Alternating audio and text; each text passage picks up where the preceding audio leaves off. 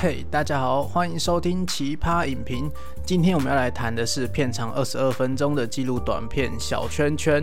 本片是讲述一位双溪高中的同学寻找自我的过程。双溪高中境内多山，位于新北市。本片的主角也就是导演赵子轩，目前就读新北市双溪高中三年级。他是新著名二代。从小，他在多元文化的家庭下成长，因着自己的家庭背景而去参加了新北市文化局的培育计划，担任新北文化大使。片头先是引用了十九世纪哲学家尼采的经典语录：“离每个人最远的距离就是他自己。”接着用很童趣的方式来开场，动画配乐也相当的可爱。本片的整个结构可以说是透过子轩的同学来提问做开始。了解子轩的家庭状况之后，可以知道他正在为已去世的姑姑写母亲节卡片。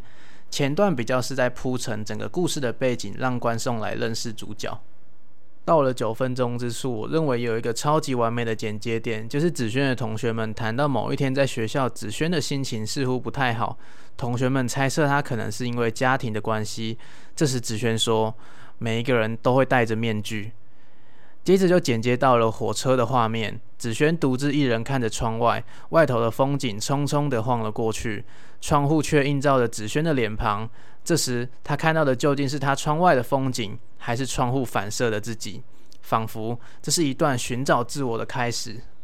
子轩不止自己到便利商店打工赚取零用钱，他也参与文化局的文化大使工作。他到了新北市十三行博物馆来实习。我觉得子轩他是一个非常勇敢的人，他踏出了舒适圈，对于思想上也是非常的成熟。他能同理校园也有一些特殊状况的学生，对于命运的掌握也很有自己的想法。虽然大家都出生在不同的家庭，但是之后的命运其实可以自己决定的。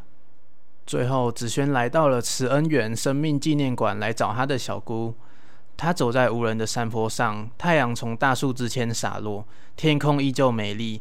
子轩来送小姑母亲节卡片，这是一段非常完美的头尾呼应。这时画面运用了蒙太奇手法，穿插了子轩这段期间所有重要的片刻。其中最令我印象深刻的是，他看着基督十字架，仿佛他对于自己的不解已经有了解答。那一刻，我看见了他坚定的眼神。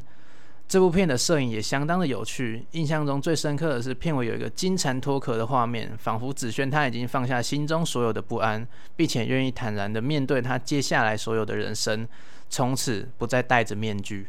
这部片也让我联想到二零二一年陈毅导演的纪录长片《一八一九》，这部片的监制是杨力州导演。片名《一八一九》是记录高中生黄斌的日常。片名是指十八岁到十九岁的高中生。片中呈现了体制内高中生的彷徨苦闷。他决定用自己的方式来抗衡世界。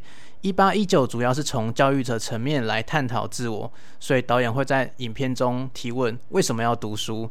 而本片小圈圈则是从高中生的日常出发，我觉得这两部片都展现出了青春洋溢的特质，而高中正是我们每个人重要的阶段，我们都可以从这两部片看到属于自己的影子。